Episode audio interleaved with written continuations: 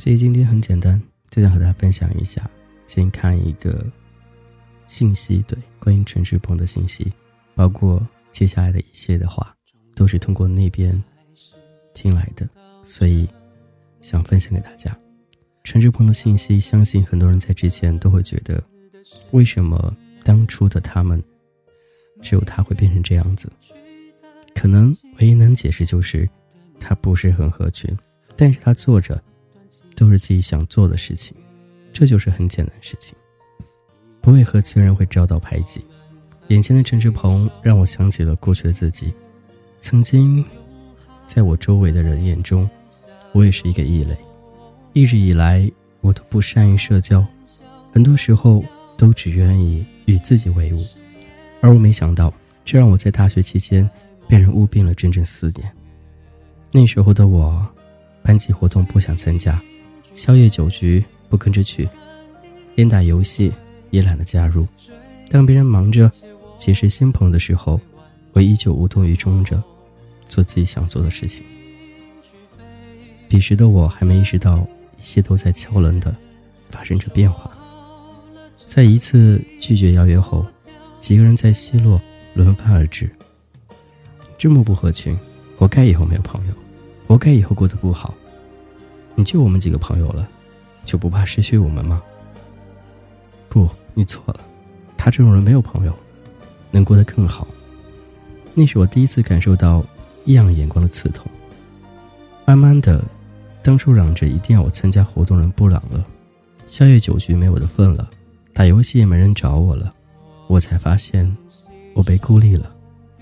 原来近乎孤僻的我，已然成了大家眼中的异类。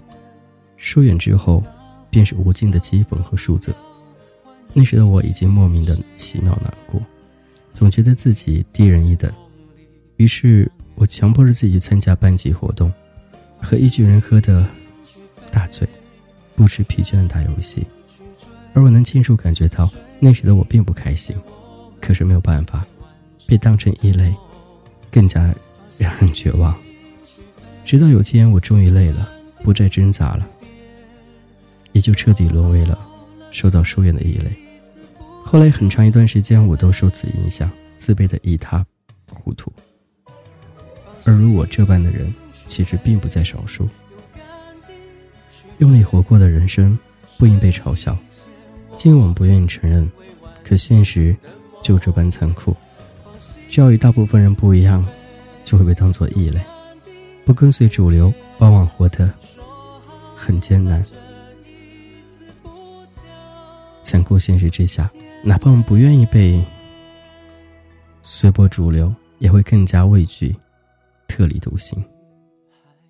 很多时候，众人排挤之下，我们总会被迫改变自己，去迎合这个世界。生而为人，我们真的不必抱歉。我们和别人所有的差别，但是我们一样怀揣着沉甸甸的希望，憧憬过着属于自己的生活。视为异类的我们，并没有低人一等，真的不用太过于在意旁人的眼光。无论最后我们能否得到证明，百年之后，人们曾经的歧视都不过是一波黄土。所以在此之前，请不要自暴自弃，遵从本心，努力去实现心中所想。没有什么比过上自己想的生活更为重要了。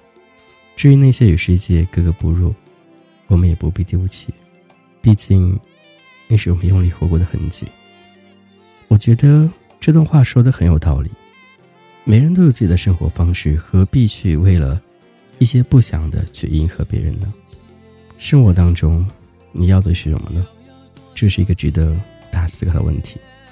今天很开心能够分享这样一段，也希望各位能够好好的想一想你的生活。是不是过得你自己想要的，还是真的像那样子的不合群，遭到排挤？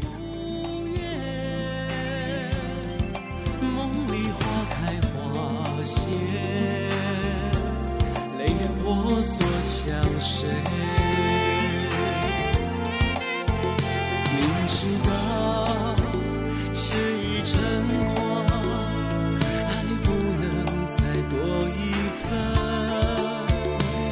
是要把情的锁链更套牢，他心间。这一刻的感受，他比你更明了。这一份的无奈，他更无力承受。能不能少添一份关怀，多给几分自由，轻轻松松奔向明天。